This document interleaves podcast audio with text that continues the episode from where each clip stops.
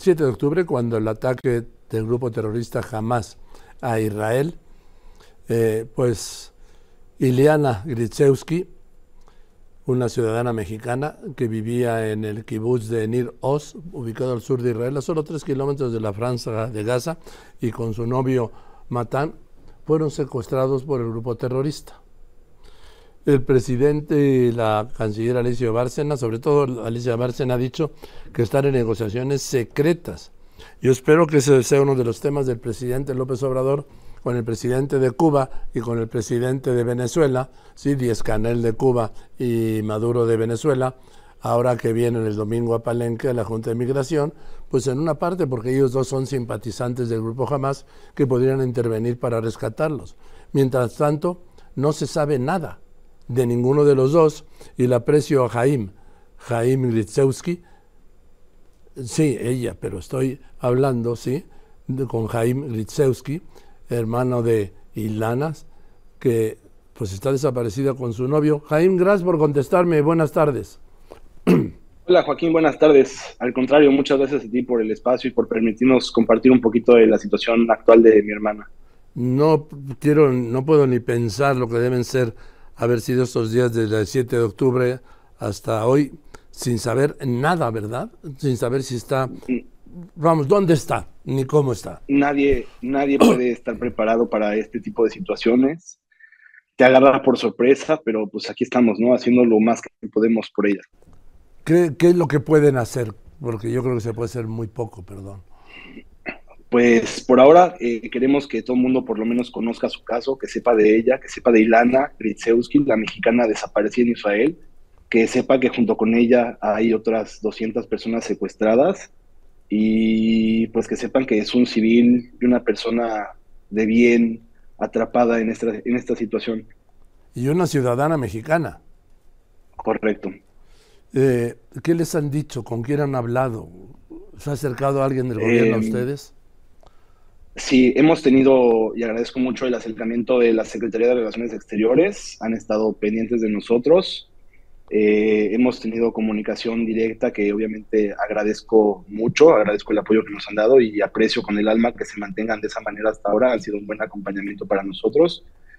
Eh, y pues, según tenemos entendido, se está haciendo todo lo que esté en sus manos para apoyar en esta situación.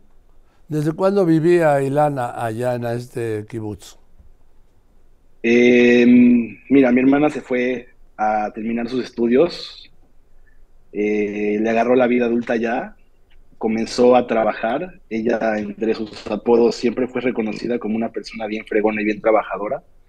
Muy buena, además. Siempre, ay, ni me pongas esa foto porque me van a hacer llorar. Siempre, siempre fue muy trabajadora. La razón por la que vivía en ese kibutz es porque, pues, el trabajo que tenía estaba cerca y ella no tenía un auto para desplazarse. Entonces, pues por esa razón ella eh, tuvo que, estaba viviendo en ese kibutz. Y, bueno, como ya sabes y has comentado, fue uno de los principales lugares eh, que se vieron afectados en un inicio y de manera más fuerte por todo este conflicto. Y de, y de ahí en adelante, nada.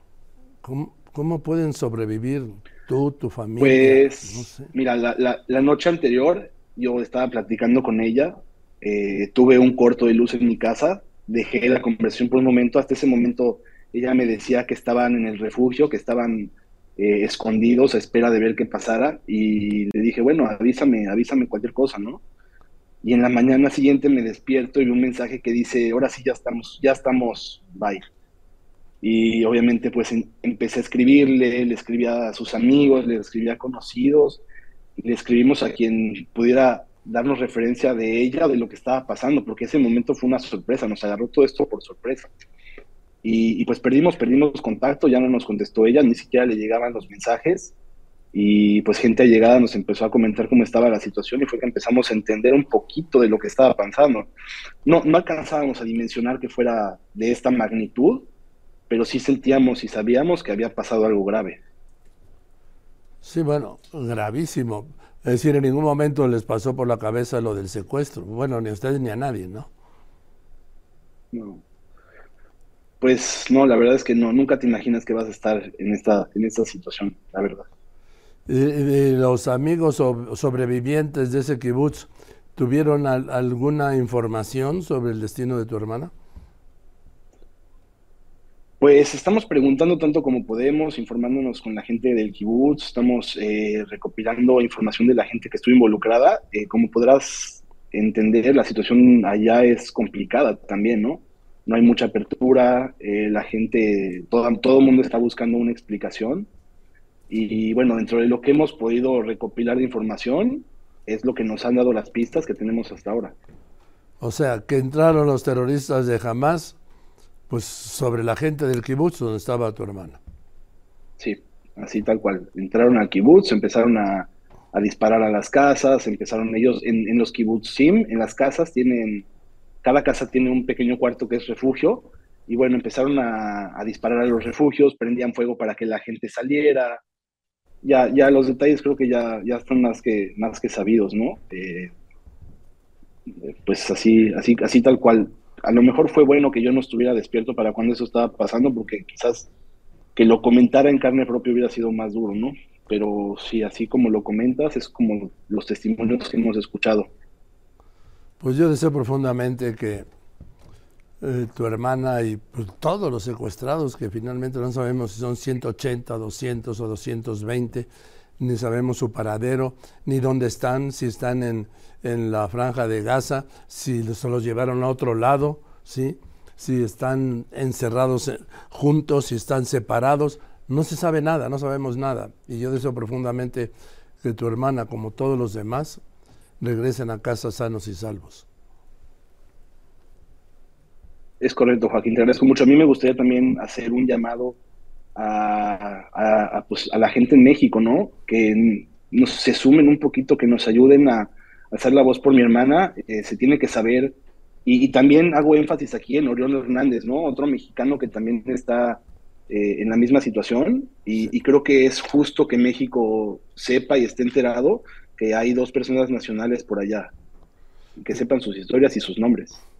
Y su situación, sobre todo. Claro, claro. Pues ojalá hablemos pronto y me puedas decir, mi hermana y Orión están a salvo, ya vienen para México. Ojalá la puedas entrevistar tú mismo para decírselo. Eh, me ayudas y lo haremos juntos. Muchas gracias, Joaquín. Gracias, Jaime. Buenas tardes y lamento mucho lo que están pasando, de verdad. Te agradezco mucho. Buena tarde. Gracias, sí. Bueno, es Jaime Gritewski, sí, hermano de Ilana. Y también, también está desaparecido, bueno, secuestrado, pues este, este joven Orión Hernández.